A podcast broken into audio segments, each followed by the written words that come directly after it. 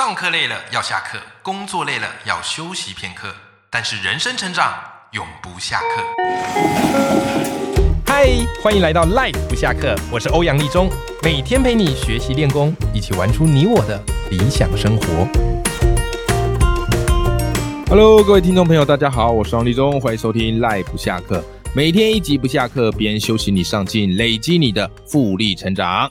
好，今天我们要来跟大家分享一本好书，这本书应该算是最近我觉得最经典的著作了哈。这本书的书名就叫做《逆思维》啊，叛逆的逆啊，思考的思啊，思维的维，逆思维。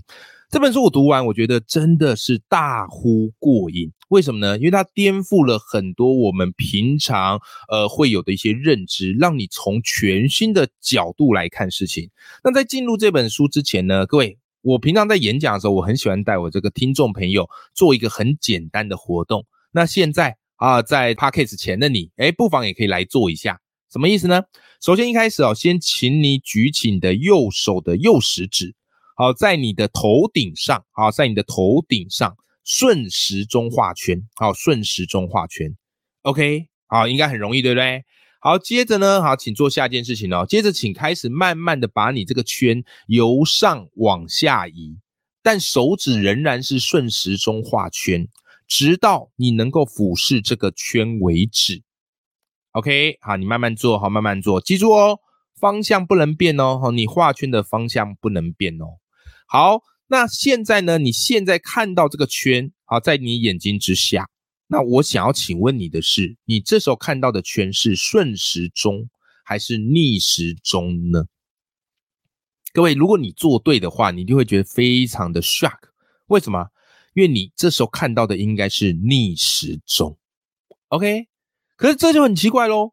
刚才你在头顶上画圈的时候是顺时钟，明明方向没有变，为什么此时此刻你看到的圈变成是逆时钟了呢？关键就在于你观看的视角不一样。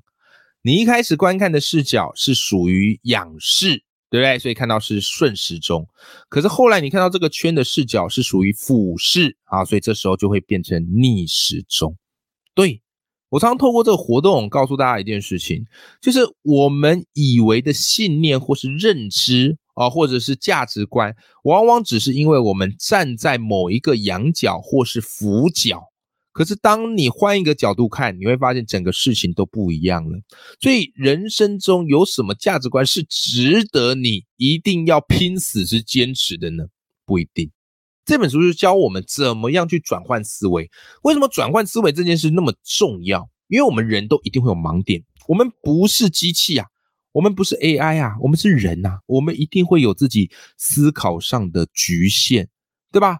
可是大多数人哈、哦，在面对这个思考上的局限，他没有办法挣脱的原因是，他会意气用事，他会想捍卫自己的尊严，因此错失了能调整的最佳时机点。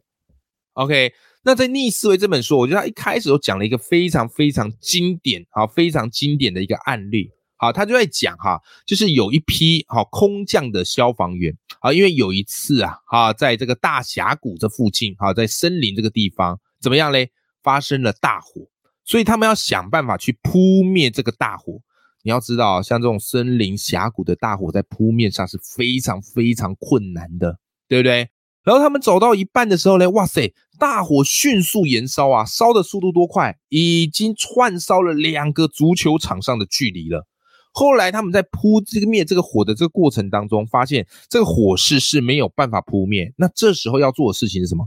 消防员要赶快先紧急撤离，对不对？要不然那个火一直烧过来，哦，那个会全军覆没的。所以这时候呢，他们就决定要开始逃离了，啊，决定要开始逃生了。OK，可是你知道吗？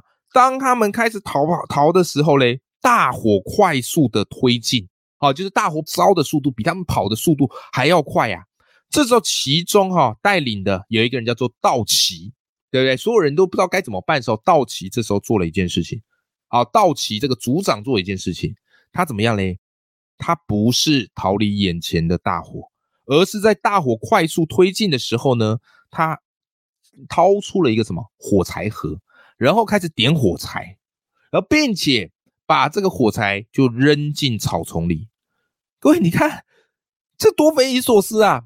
所以其他的组员一看到吓死了，想说神经病，他怎么在点火嘞？他是想要把我们烧死是不是？他是不是神志不清的？所以组员完全百思不得其解啊！可是你知道吗？这时候道奇。好，就开始朝他放的那把火的地方挥舞着双臂，说：“来来来来来，从这边上来，快快快快快，从这边上来！”所有的组员，哎呀，这时候也只能死马当活马医了。好，赶快就跟着道奇，好逃出去。哎，可是最后他们有没有顺利脱困？顺利脱困了。但是为什么道奇他这样做呢？原因是他在最紧急的情况之下。打造了一个求生策略，也就是他刚才的举动其实是放了一把逃生火。什么意思哦？这概念你可能第一次听到哈。简单来讲，就是道奇先把他前面的草丛烧光，哦，用那根火柴把前面的草丛烧光，所以反而清空了一个给野火燃烧材料的地区。野火之所以那么快，因为全部都是它可以助燃的助燃物嘛。对不对？那我先把我前面这个草丛烧掉之后，野火它反而没有助燃物，是吧？好，所以它就没有办法那么快了。而且这时候呢，道奇还做另外一件事情。好，他把在水壶里的水倒在手帕之上，然后蒙住嘴巴。接下来在十五分钟之内，他们就面朝下趴在这一块焦土上，就是他刚刚打造出来的这个焦土上。所以当野火从他上方席卷而过的时候，道奇跟他的组员。就因为靠近地面的氧气，至此逃过一劫。各位，太神奇了，这完全让人意想不到啊！当然啦，这一场大火那时候是非常非常严重的。好，所以有十二个空降的消防员，好在那一场的大火中罹难了。OK，但是道奇呢，好跟他的那三位组员，后来这个顺利的，好是存活了下来。这故事放在开头，真的是让我非常非常的 shock，好像在看那个不可能的任务，有没有？第四集还第几集？汤姆克鲁是不是这个跑到那个飞机上，大喊 “Open the door” 的那种感觉一样，就是一个非常强而有力的开场，对不对？是怎么样的一个状况，这样才可以让道奇急中生智，并且反转思维，创造出了这个逃生的机会？我觉得这就是《逆思维》这本书要带给我们最重要的核心。很多时候我们都是用顺的逻辑啊，正常的思维。可人生很多时候你必须要用逆思维，才有办法去突破眼前的困境。所以接下来，各位赖粉们，你可能就很好奇啊，诶，那我们一般人的思考是怎么一回事？那那些拥有逆思维的人，他们的思考又是怎么一回事？我觉得这是这本书非常厉害的地方，跟大家补充分享一下哈。这本书的这个作者叫做亚当格兰特，哈，非常厉害哈。那这个亚当格兰特哈，他是密西根大学的心理硕士，还有博士学位啊，而且呢，他不到三十岁哦，好，他那时候啦，现在当然是超过了，他当年不到三十岁，好，就成为了全世界知名的华盛顿商学院年轻的终身聘教授，很猛啊，而且还入选了这个美国商业周刊最受欢迎的教授，而且还连续七年哦获选为。这个华顿商学院啊，是华顿商学院啊的顶级教授，相当厉害。OK，好，所以呢，他写了这本书呢，就是提供给我们一个反向的思维，好，让我们在面对人生困境的时候，我们不要陷入死胡同哦，我们可以打开我们的认知，反转我们的思维，去找到一个破口。那其实亚当格兰克在写这本这本书的时候，我觉得他的口吻是非常幽默的，而且它里面有很多很有意思的一个图解，还有很多的案例哈，甚至很系统化的方式。所以你在读这本书的时候，你不会觉得哎呀好沉重、好难读，你反而就觉得很像是在读故事破案一样，就像刚刚我们前面讲那个空降消防员盗起的故事啊。那这本书我很喜欢，就是亚当格兰克在这本书里面他点出一个概念，他说为什么一般人很难运用逆思维？因为在一般人的脑海里面，很容易出现三种职业心态啊。等下我在讲的时候，或许你会觉得，哎呦，这怎么听起来好熟悉呀？这不就是我吗？这不就是我身边的谁谁谁吗？各位会对号入座是非常非常正常的一件事，因为连我都中，你知道吗？好，那一般人到底会陷入怎么样的一种职业心态？好，首先第一种叫做传教士模式。啊，传教士的目的就是宣扬他的宗教，所以他们都有这个信仰的使命感，对不对啊？好，但是呢，传教士当然这是一个很好的、很有价值的这个工作。可当我们的思维陷入传教士模式，会发生什么事？我们陷入传教士思维，也就是说，我们有一些根深蒂固的信念，对不对？好，每个人信念不一样，好，每个人的信念不一样，信念就是一个人的价值观。可是，当有人开始挑战我们的信念，或是我们的信念处于危机之中或严峻的挑战的时候，我们会保护、宣扬我们的理念，因此怎么样都不愿意改变。这就是关键了。在太平盛世，在一般的日子里面，你坚持你的信念是没问题。可是，当危急的时候，你还坚持你的信念，死不改，这就可能会出事。好，这就是一般人最常陷入的传教士模式。好，我常常讲啊，讲故事要用信念法，因为信念法能够撼动人心。可是我也必须很诚实的告诉大家，信念并不是真理，信念只是你看事情的某个角度。也许他在这个情境之下是对的，可是换了一个情境之后呢，可能就要打一个问号了，对不对？好好，这是第一种哦，一般人会最陷入的一种模式。第二种哦，一般人最会陷入模式叫做。检察官模式，什么叫检察官模式？我跟你讲，你刚看在网络上哈，大家酸民呐，啊，彼此在争论呐，啊，留言那边论战呐，那就是陷入检察官模式。什么叫检察官模式啊？就是常常哈，我们要为了要证明自己对，我们就会去怎么样嘞？去在别人的论据中去看瑕疵，抽丝剥茧，吹毛求疵，鸡蛋里挑骨头。明白吗？去看人家的逻辑论述哪里有问题，然后接下来呢，列举理由，好来证明别人是错。那既然别人是错，就代表我是对啊，所以这就是一种赢家输家模式嘛，就是只能我赢啊，你一定是错的哦，我一定要想办法找到你的语病。OK，那当然啦，这个如果是在打辩论啊，或者主页是那个名嘴啊，那这当然没问题啊，或者你要写社论，当然没什么社评，当然没有问题啊。可是如果我们一直用检察官模式，的思考方式，我们很容易就一直陷入别人都是错这样的一个思维圈里面。那既然别人都是错，他对我就没有什么样的影响或帮助啊，所以我最大，我最厉害，这就是检察官模式它危险的地方。好，最后一种模式呢，叫做政治人物模式。那政治人物嘛，啊，想当然了啊，就是怎么样嘞？要争取选民的支持，对不对？好，所以政治人物模式呢，就很容易变成是一种怎么样哗众取宠，对不对？好，比方你写文章，你为了要写那种啊，这个呃能够得很多赞啊，假设了哈，得很多赞的这种文章，所以嘞，你不断的在迎合大家的胃口，群众喜欢什么你就给他们什么，群众嗜血你就给他血，群众爱吃瓜你就给他瓜，反而你自己的中心思想是什么不重要。这就很容易流于变成政治人物模式，好不好？那当然啦，这三个模式都是用一种类比，好，并不是说这三个职业的问题啊，只是说当我们都用这三种模式在做思考的时候，我们很容易就陷入盲点而无法挣脱。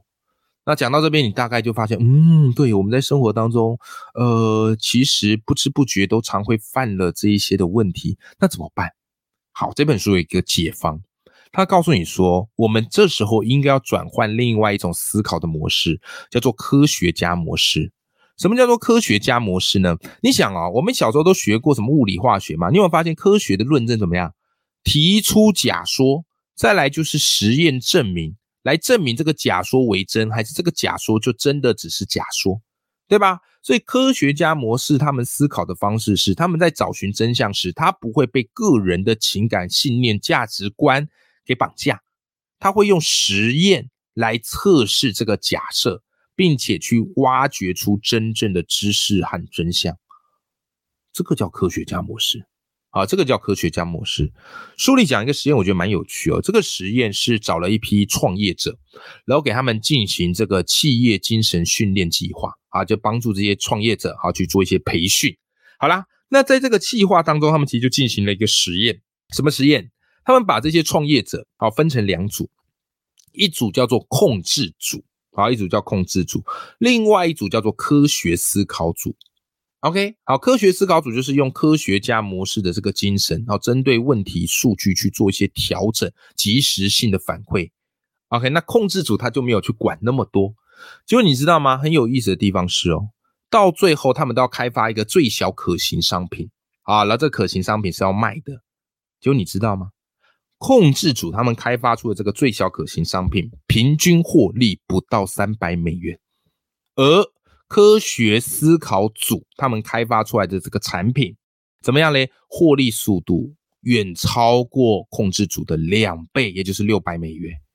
哎呦，那导致他们这个差别的点到底在哪里？来，关键就在于控制组他们每个人创业者嘛，都很有自己的想法，都很有自己的理念嘛，对吧？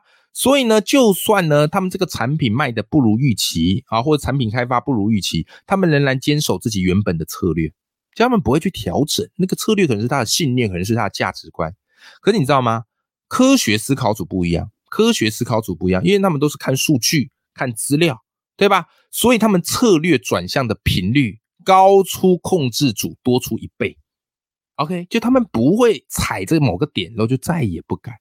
你看。这就是科学家模式的精神呐，所以书里有一句话哈，让我印象很深刻，我也想把这句话送给你。我常常强调，人绝对要有信念，信念是故事的核心根本。但读完逆思维之后，我或许会有另外一个转换啊，因为逆思维这本书有一句话很棒，他告诉你，他说我们的信念会把我们锁在自己打造的牢笼里。所以你看，信念到底是好还是坏？常听我节目的赖粉们，你慢慢不会再用好跟坏啊、对跟错这样的一个绝对的二分法来看待某个概念。信念在我们宣扬理念、好说自己的故事是好的，但当他面对到人生的困境跟抉择的时候，信念有可能是危险的。好，再跟大家分享一个哈，再跟大家分享一个概念，我觉得蛮蛮有趣的。这本逆思维里面，他讲了很多，就是我们过往觉得，哎，好像就这样价值观，可是他会反转带你去做思考。啊，举个例子啊，我的赖不下课有一集啊，曾经跟那个罗君红老师，好，就小虎老师，我们聊冒牌者症候群。哦，那一集啊，是我目前做三百多集节目里面哈，特别有共鸣的。好，大概收听率是排三百多集里面前十名吧。就大家对冒牌者症候群超级有共鸣。那当然讲到冒冒牌者症候群，很多人会想到，就会觉得，哎呀，这个是不好的哦，这个会让我们很紧张，或者我们怀疑自己哦。所以一旦我中了冒牌者症候群，怎么办？怎么办？我想要挣脱，对不对？在逆思维这本书，我又看到了这个冒牌者症候群。不过我觉得很有趣的一点是，它让我对冒牌者症候群改观。改观什么意思啊？他告诉你说，其实冒牌者症候群是有好处的。OK，因为他们曾经做过一个实验，哈，他们曾经有做过一个实验，就是实验对象是医学院的学生，然后请他们来治疗诊疗病患。那当然啦，啊，这些病患他是找一些演员哈或什么的来演的，啊，他就是要去研究调查。然后这些医学院的学生哈，然后他们有先跟他们啊做过一个评比，让他们来去检视自己有没有冒牌者症候群。OK，就你知道吗？实验研究结果出来非常的惊人。好，就是这些自认为有冒牌者症候群的人，他们的诊断没有比较差，而且更特别是他们更加的关心病患。所以你说冒牌者症候群不好吗？没有，书里告诉你啊。其实冒牌者症候群会为我们人生带来一些好处，只是我们常常视而不见。第一个，它会激励我们更努力工作。OK，为什么嘞？因为他，因为就因为你觉得自己是冒牌者，所以你觉得你要更加努力，让自己不会那么像冒牌者。OK，哎，说到这边，我担心有些听众朋友可能不知道什么叫冒牌者症候群。简单讲一下啦，所谓冒牌者症候群，通常会发生在有知识、专业或经验的人身上。就他当他的知识、专业到了一个程度之后，他反而会陷入一种自我怀疑，啊，会觉得自己好像只是冒牌者。啊，这个在很多人身上，或是各行各业身上都会出现。好，这个大概就是冒牌者症候群。但冒牌者症候群会带给我们几个好处。刚刚讲到第一个，它会激励我们更努力工作；第二个。它会激励我们更加聪明的工作，而第三个呢，因为感觉像冒牌者，会让我们成为更好的学习者。因为你一直觉得自己不足嘛，你一直觉得自己像冒牌货嘛，所以你希望再次的回到真货。那当然你会有冒牌的真症候群，就是其实你已经是个真货了，但是你还是觉得自己不足，所以你反而会更加的努力去学习。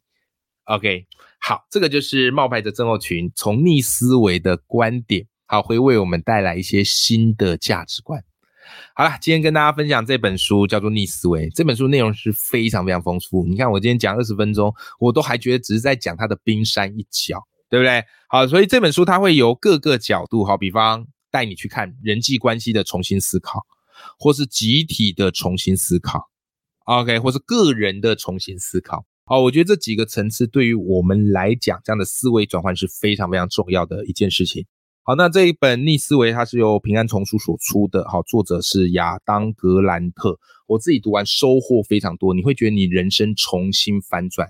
那当然，我觉得逆思维精神并不是要你很叛逆呀，好，凡事跟人家唱反调，我觉得不是，我觉得反而是在提醒我们，当我们过度专一用某一种价值观的时候，是很危险的。我们要适时的保持思考上的弹性。OK，好，希望今天介绍这本书对你有帮助。如果你喜欢这本书，我也把这本书的书籍链接放在节目的资讯栏里头，欢迎你跟我一起找来读，我保证会让你受用无穷。永远要记住，眼里有光，心中有火的自己。那么我们今天这期节目到这边，我们下期见，拜拜。